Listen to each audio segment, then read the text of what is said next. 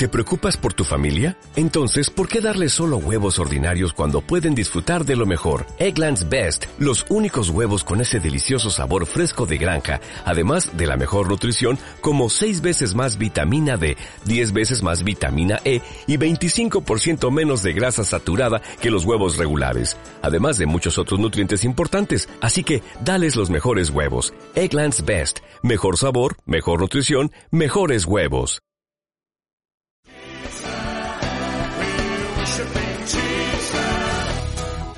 El Ministerio Poderosa Visión de los pastores José y Graciela Meneguzzi presenta Atrévete a ser uno con Dios.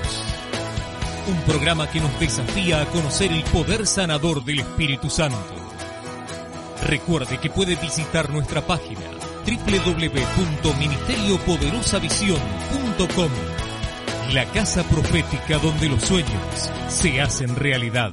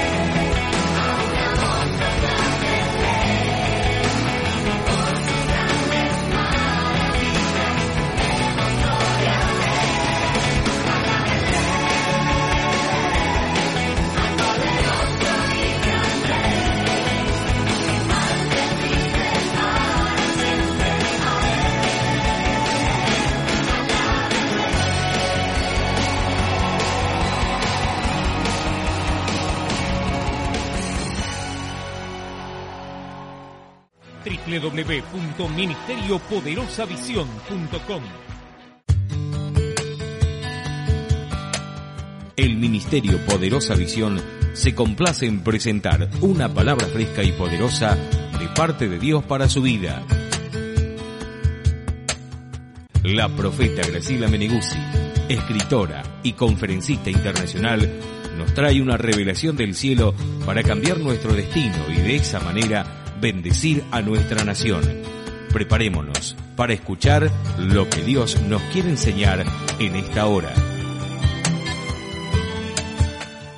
Yo quiero dejarle esta tarde una palabra de Dios que nos habla acerca de edificar, llamados a edificar, eso es. Y va a ser una palabra que el Señor me, alumbró de una manera especial, sentí el amor de Dios. usted lo puede encontrar en Primera de Crónicas, en el capítulo 28. Vamos a hablar de este David, este David que ya siendo eh, viejo, dice que él puso en su trono a su hijo Salomón. Pero este David había tenido una necesidad de edificar él dice que sintió en su corazón de edificarle casa al Señor. Y esta palabra yo eh, sentí como que me golpeó en el espíritu, edificar casa al Señor. Y me puse a pensar que la verdad que no sé cuántos de nosotros podríamos haber llegado a sentir que Dios necesitaba que nosotros les construyamos algo. No sé cuántos de nosotros podríamos haber sentido, ay, Dios necesita algo de mí. Porque es Dios, ¿verdad? Es Dios. Él es el Dios todopoderoso, el Dios que todo lo sabe, el Dios que es el autosuficiente, Él es el Shaddai, Él es, Él es el proveedor, es Dios. ¿Cómo tenía David, cómo llegó David a sentir que Dios necesitaba algo de él? ¿Y cómo, cómo, puede ser que David eh, haya tenido la necesidad, el sentir, em, diríamos, esa situación de decir, em, hay algo que yo tengo que hacer por Dios? ¿Por qué David sintió que él necesitaba hacer algo por Dios? Y eh, pude entender que si nosotros eh, llegamos a ver a Dios de esa manera tan diríamos familiar. ¿Vio cuando usted ama a alguien? ¿Usted qué dice? ¿Qué necesitará esta persona? Eh, realmente eh, vi a, esta persona los otros días caminando o lo encontré por casualidad o bueno, fui a la iglesia y el hermanito tal me pareció raro que estuviese así, eh, vi que necesitaba, no sé si usted se fija, vi que necesitaba una camisa, vi que necesitaba un par de zapatos eh, vi que necesitaba algo, ¿verdad? Eh, yo a veces le digo a mi esposo, no te pones más esa campera, no te pones más ese traje. Y me dice mi esposo, ya lo regalé. Y yo, y yo le digo a veces, eh, bueno, eran un poco caros, ¿verdad? pero ya no está. y sabe que yo realmente sé que hemos aprendido a tener esa necesidad de sentir esa familiaridad con los hermanos, esa necesidad con la gente, esa necesidad de estar cerca y contarnos las cosas. Ayer el celular de mi esposo eh, sonaba para, eh, para contar eh, una una noticia de que esa oración que habíamos hecho, esa, eh, diríamos, em, eh, en esa ocasión había sido algo que por mucho tiempo no, no se había podido dar, el trabajo y todo eso. Y luego eh, es que esa oración, habíamos orado con mi esposo, ungido con aceite, esa persona, y pidiéndole al Señor que eso se dé vuelta de tanto tiempo, de años quizás, de que las cosas no salían, y llamando eh, en forma personal al celular y decir, las cosas salieron bien, todo se dio, todo lo que no se quería dar, todo lo que no se quería abrir, todo lo... Y esa familiaridad y nosotros en casa, gloria a Dios, sí Señor, sabemos que tú lo haces. Y yo la verdad que me quedé prendida a esto que queremos ver esta tarde. Primera de Crónicas, capítulo 28. Vamos a leer el primer verso. Dice, reunió David en Jerusalén a todos los principales de Israel, los jefes de las tribus, los jefes de las divisiones que servían al rey y los jefes de millares y de centenas, los administradores del rey y de sus hijos y los oficiales y los más poderosos y valientes de sus hombres. Aquí David tuvo que llamar a todos los que eran los que, eh, dirías, tenían preeminencia en su reino eran principales, dice que eran aquellos que eran jefes, aquellos que estaban a cargo de todo el administrador, dice que eran administradores de todo, de, de la hacienda y de toda la posesión del rey y de sus hijos. David era un hombre de mucho poder, poder, él tenía en su mano el liderazgo político del país, él era el rey, él tenía el liderazgo económico, era un reino floreciente, él tenía un liderazgo religioso, él tenía un poder. Dice que en un momento, cuando él, él, ya estaba anciano, él llama a todos aquellos que él había sabido poner en liderazgo y en autoridad. Esto era no quizás para, eh, diríamos, eh, pasar revista o, bueno, eh, poner en funciones nuevas o lo que sea. Él estaba llamando para consolidar, para establecer, para hacer que algo que él había formado desde mucho tiempo, hacía años que él estaba en el reino, se pudiera transmitir a la próxima generación. Aquellos que dieron testimonios hoy estaban transmitiendo y están transmitiendo esa fe, esos milagros aquellos que hoy lo necesitan del Señor para que entren a la etapa de decir, yo también recibí, yo también puedo ser un vocero de Dios en esta tierra. Y David estaba eh, diciéndole a todo el reino. Dice que él no se olvidó ninguno de los que tenían sus poderes adquiridos, sus autoridades y todo lo que estaba previsto para que todo funcionara. Había también, lo que veo aquí, un orden. Sabe que cuando nosotros somos llamados a edificar, tenemos que tener un orden. Tenemos que saber y conocer de autoridades. Tenemos que saber y conocer de, obediencia. Y David sabía, pero si había algo que David sabía era de obediencia. Y lo que a mí me impactó realmente es lo que sigue de este relato. Aquí tenemos el verso 2. Dice, y levantándose el rey David, puesto en pie, dijo, oídme, hermanos míos y pueblo mío. Yo tenía el propósito de edificar una casa en la cual reposara el arca del pacto de Jehová y para el estrado de los pies de nuestro Dios. Y había ya preparado todo para edificar. Mas Dios me dijo, tú no me edificarás casa a mi nombre, porque eres hombre de guerra y has derramado mucha sangre.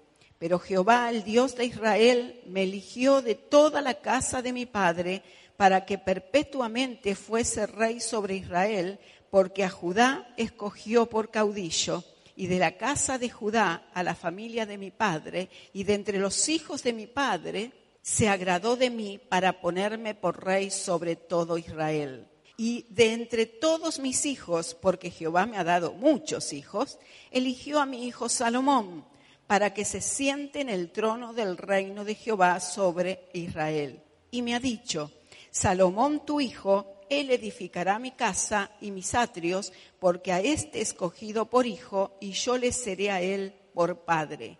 Y asimismo yo confirmaré su reino para siempre, si él se esforzare a poner por obra mis mandamientos y mis decretos como en este día.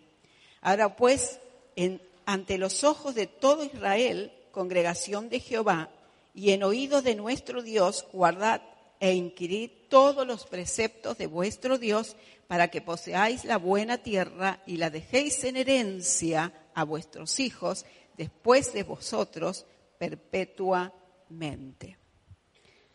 David sabía que él tenía un propósito divino. ¿Cuántos tienen un propósito divino?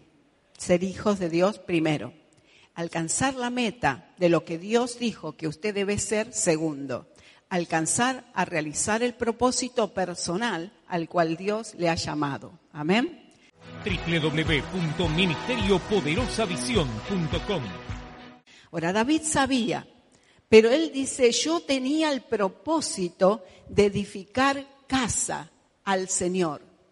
Yo tenía el propósito de levantarle casa al Señor y tenía todo preparado. Claro, él tenía muchas muchísimas riquezas. Y usted sabe que todo eso que tenía preparado, él se lo dejó a su hijo Salomón, ya sea oro, ya sea plata, bronce, madera, madera, madera de la mejor, oro de Ofir. Dice que tenía eh, toda clase de piedras. Si, si usted va a, otros récords de la palabra del Señor, como en Reyes, vemos que lo que David había almacenado era muchísimo, tanto que alcanzaba para realizar la obra de Dios que era grande. Y él dice, yo la quise construir, pero Dios me dijo a mí que yo no la podía construir. Y esta partecita a mí me llamó la atención. O sea, primero el querer hacer algo a Dios, el edificarle casa.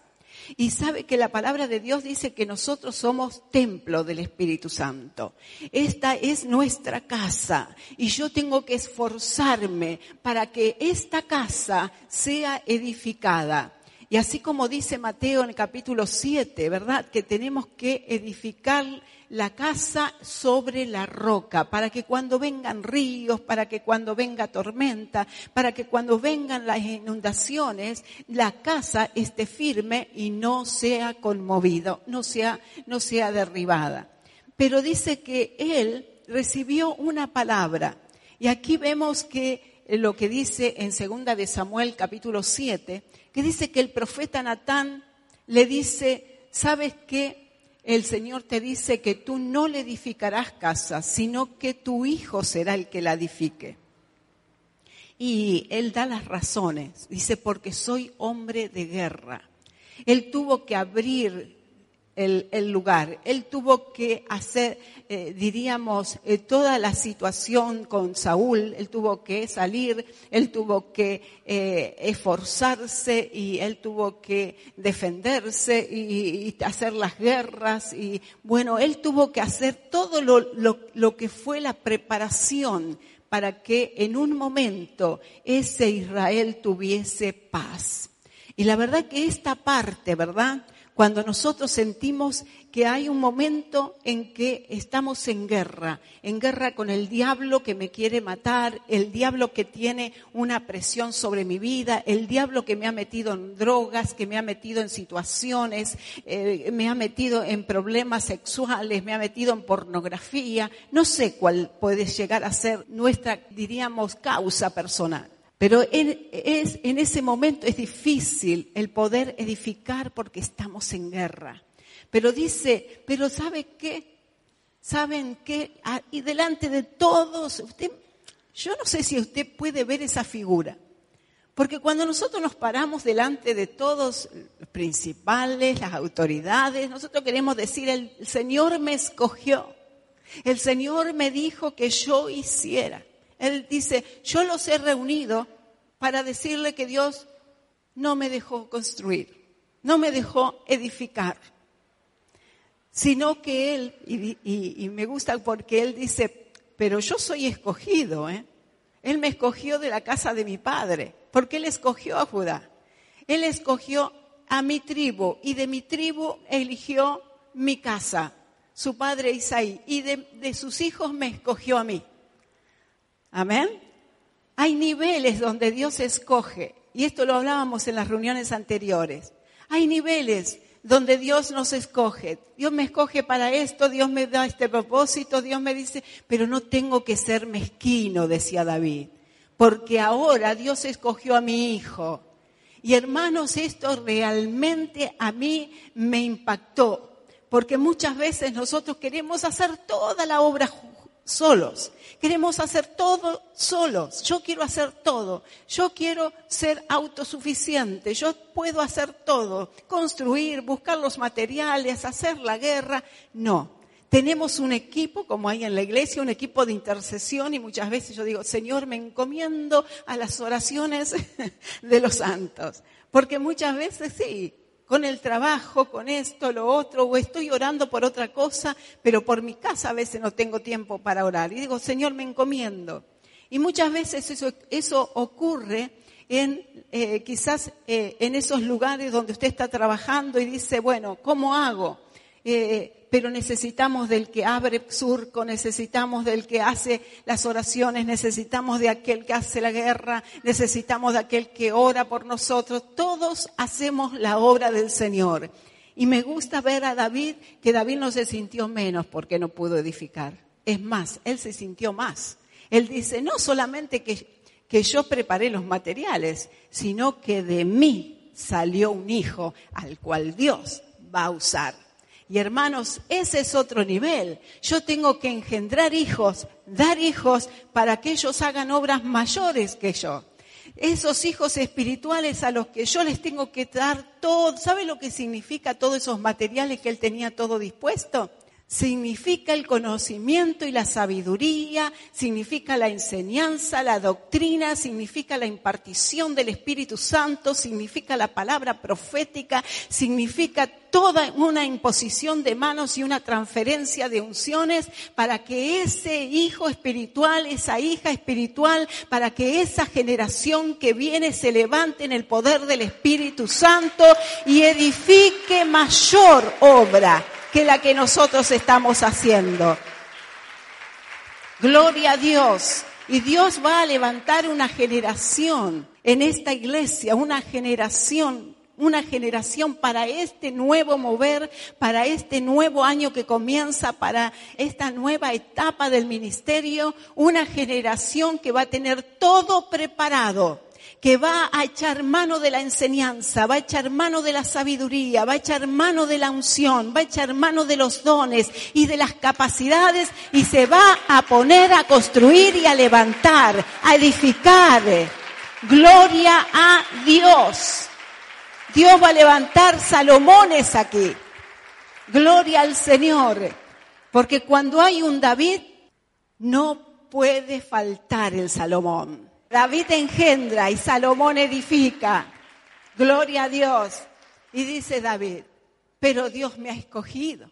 Dios me ha escogido para esta generación. Y como dice el libro de los Hechos, dice que David sirvió a su generación. Y cada David sirve con una unción, con un conocimiento, con una gracia. Cada David sirve con algo que Dios le revela, porque no es la lectura de la Biblia lo que nos capacita, no es el aprender de memoria un versículo lo que nos capacita, lo que nos capacita es la revelación del Espíritu Santo a ese David para esa generación, para ese tiempo.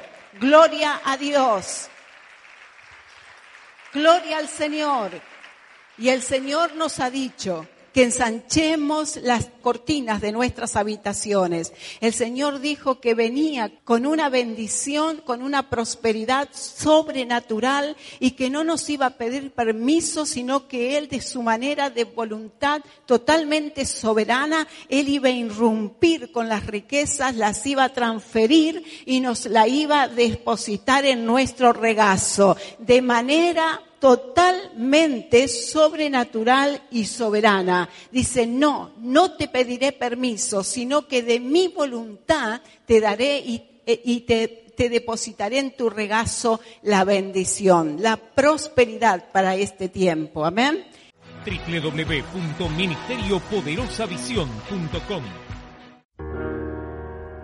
Mueve el estanque en mi ser.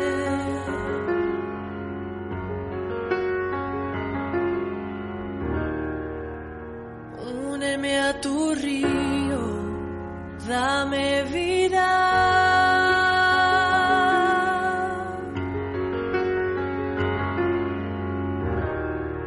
No sé qué palabras decir que provoquen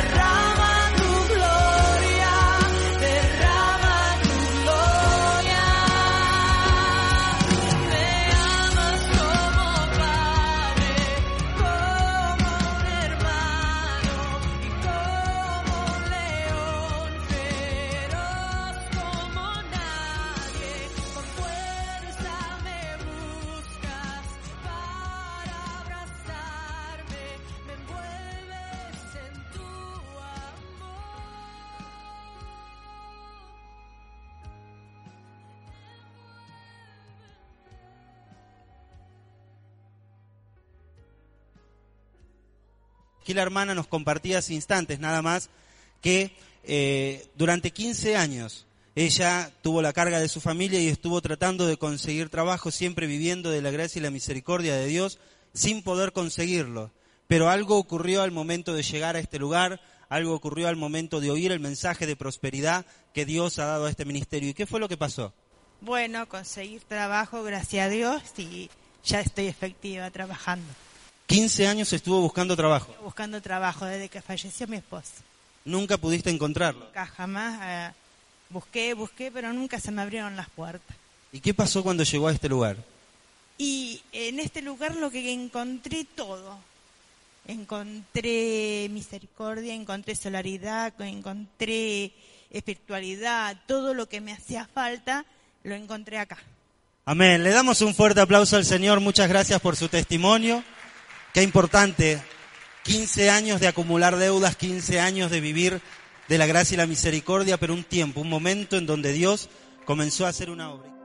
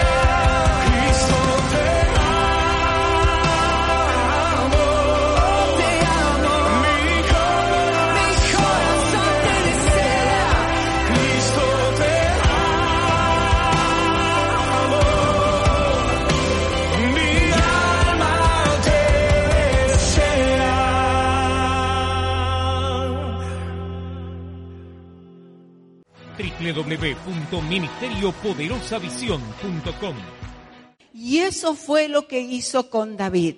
Y le, a él le dio todo lo que necesitaba para que su hijo fuera aquel que edificara. Y la verdad que me sorprendió cuando él decía que este hijo había sido eh, elegido, había sido, eh, diríamos, escogido para edificarle casa a ese Dios. Y dice eh, eh, que David le habló a toda la congregación de esos principales. Dice, les hablo a ustedes y les hablo a todo el pueblo, que busquen a Dios, que se ajusten a los mandamientos, que obedezcan a los decretos de nuestro Dios.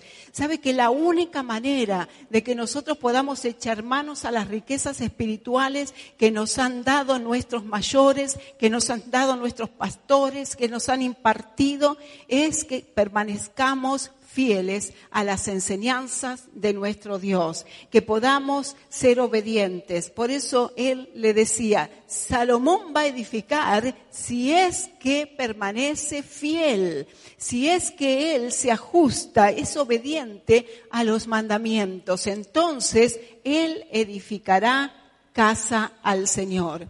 Y yo la verdad no tengo más que asombrarme, porque no es que Salomón pidió edificar. No es que Salomón dijo, bueno, a ver qué hago. No es que Salomón tuvo la gran revelación de que él tenía que hacer algo. No, él tenía ya la comisión dada por Dios, la misión dada por Dios, porque su padre había buscado al Señor, porque su padre había recibido de parte de Dios todo lo que era necesario y porque a su padre se le dio la promesa de que desde desde, que desde que sus lomos iba a salir el hijo. Y este Salomón, que significa el amado de Jehová, este Salomón que es, diríamos, el pacificador, que esto es lo que significa, eh, significa paz. Este Salomón que no iba a tener, ¿sabes que en sus 40 años de reinado él no tuvo guerra? Las guerras las peleó su padre. Los surcos lo abrió David. Aquello que, eh, lo que fue oposición por Saúl, lo sufrió David. Aquello que fue la persecución hasta el punto de muerte, lo sufrió David. Aquello que fue el destierro cuando él se tiene que ir a un rey asirio que también lo quiso matar, cuando se tuvo que hacer el loco en, el, en, el, en la corte de otro rey extranjero, fue David el que se hizo loco, fue David el perseguido, fue David al que se le opusieron, fue David al que casi eh, eh, enclavan en la pared con una lanza, fue su padre el que pagó toda la persecución. Pero cuando Salomón tomó el reino y dijo, voy a edificar casa al Señor, Salomón tenía el cielo abierto, él nunca más tuvo guerra y dice que los años de paz y de prosperidad fueron como nunca antes y fue el rey más sabio y más próspero de la historia, dice que excedía a todos los reyes de la tierra, que no había otro rey que tuviese las riquezas y la sabiduría, tanto así que venían a ver de esa sabiduría y a conocer su casa otros reyes extranjeros porque decían, no hay parangón en lo que tú tienes, de todo lo que nos han dicho, tú sobrepasas de manera excelente todo lo que tienes, porque no hay otro rey que tenga lo que tienes tú. Ese es Salomón en el espíritu y ese Salomón puede ser usted. Ese Salomón puede ser usted. Gloria a Dios. Si usted lo cree, lo tiene. Amén.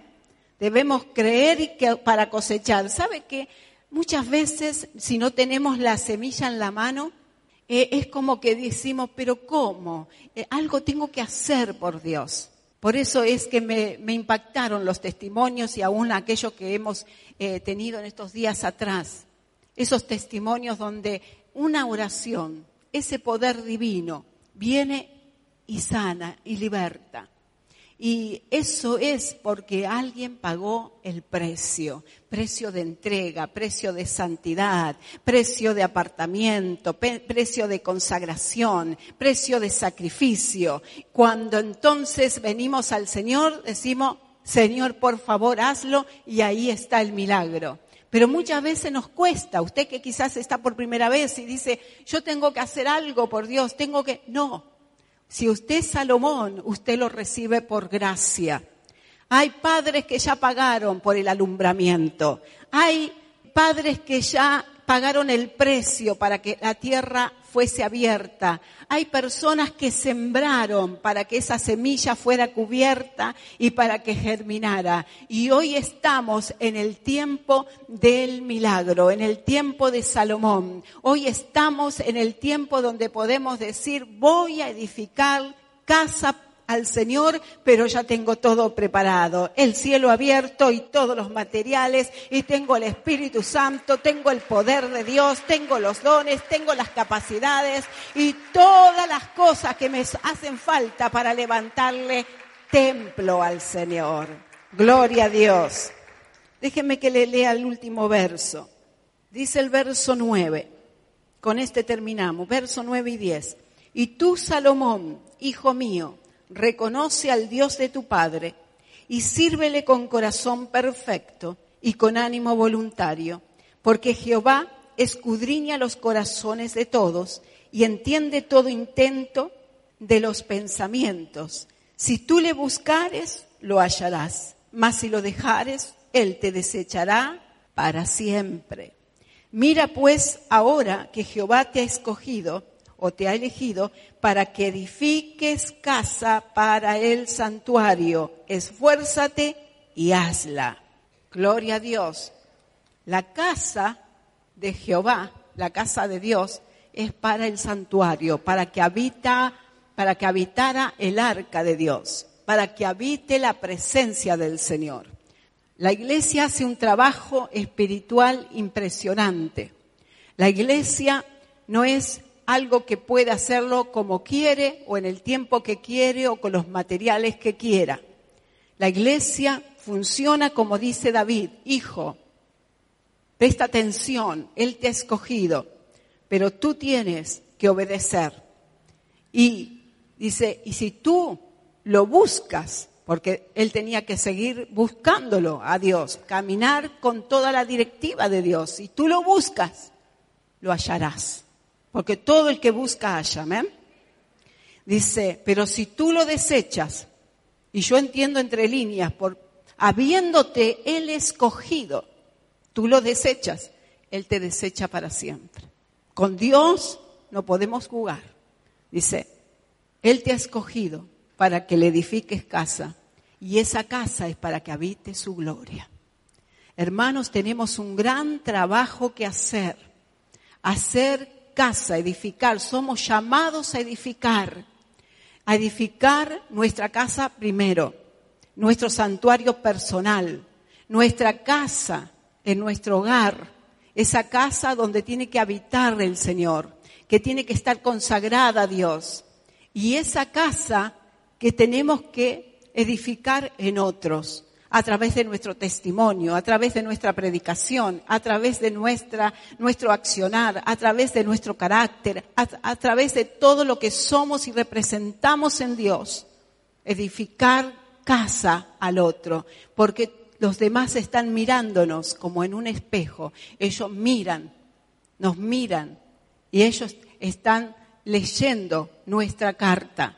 Por eso es que tenemos que ser como Salomón. Sí, es verdad. ¿Sabe que a veces el no tener guerra es como que, bueno, nos da, ah, bueno, no tenemos, hoy tenemos el Espíritu Santo, llamamos al pastor que ore, no tenemos esa guerra donde nos sentimos que, ¿no?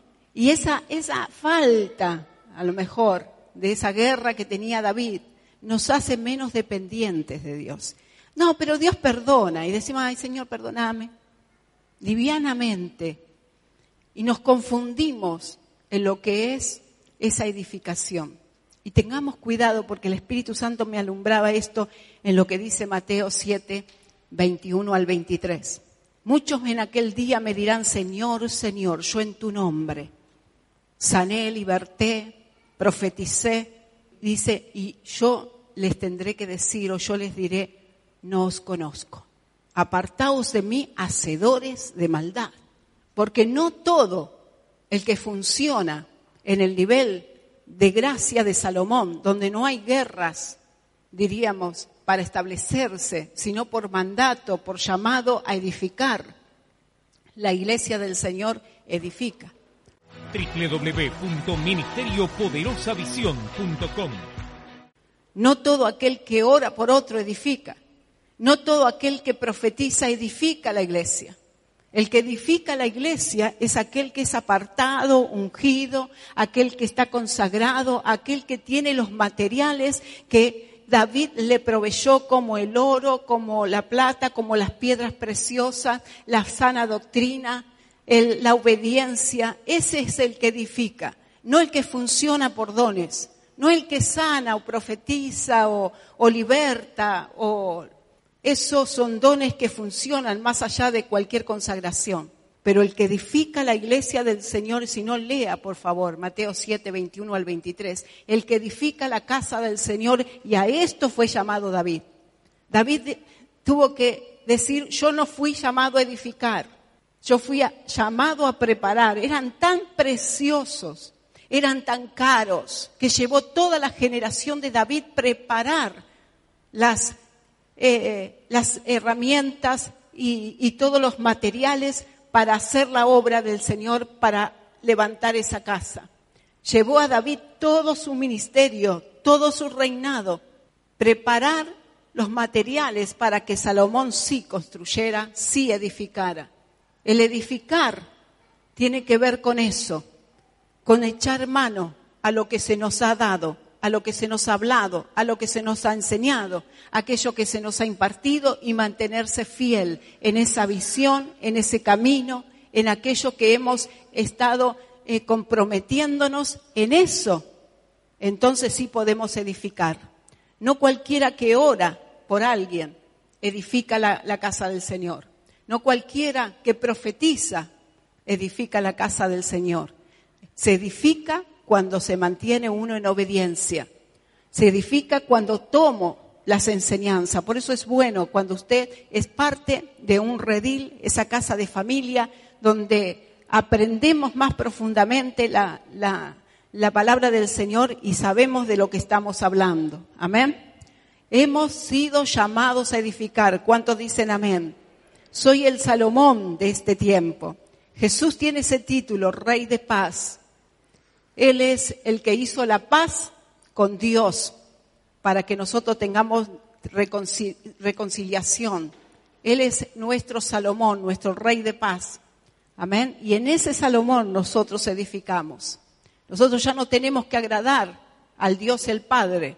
Esa no es la guerra que somos llamados a hacer. La completa obra de agradar al Padre la hizo Jesús entregando su vida.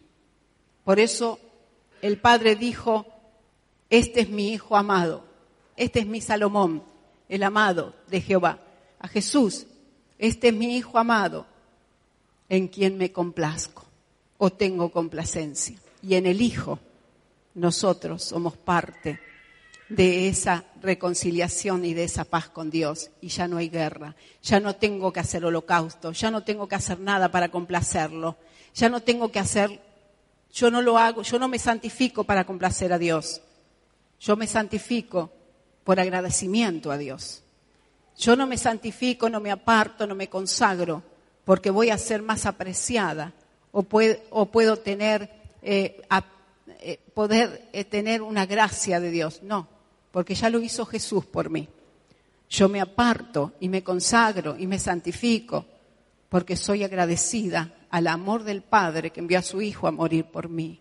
Y yo no pisoteo la sangre de Cristo. Yo la tomo, en, gran, en gran estima y la levanto bien en alto. En esa cruz yo tengo la bendición. En esa cruz yo tengo la santificación. En esa cruz yo tengo la redención. Por eso es que no tenemos esa guerra con Dios. No estoy enemistada con Dios. Usted no está enemistado con Dios. La santidad, la consagración es solo la consecuencia de su amor en agradecimiento a Dios. Amén. Somos llamados a edificar la iglesia del Señor. Yo primero, usted primero y luego aquellos que nos van a seguir. Amén. Le damos un aplauso al Señor. Gloria a Dios.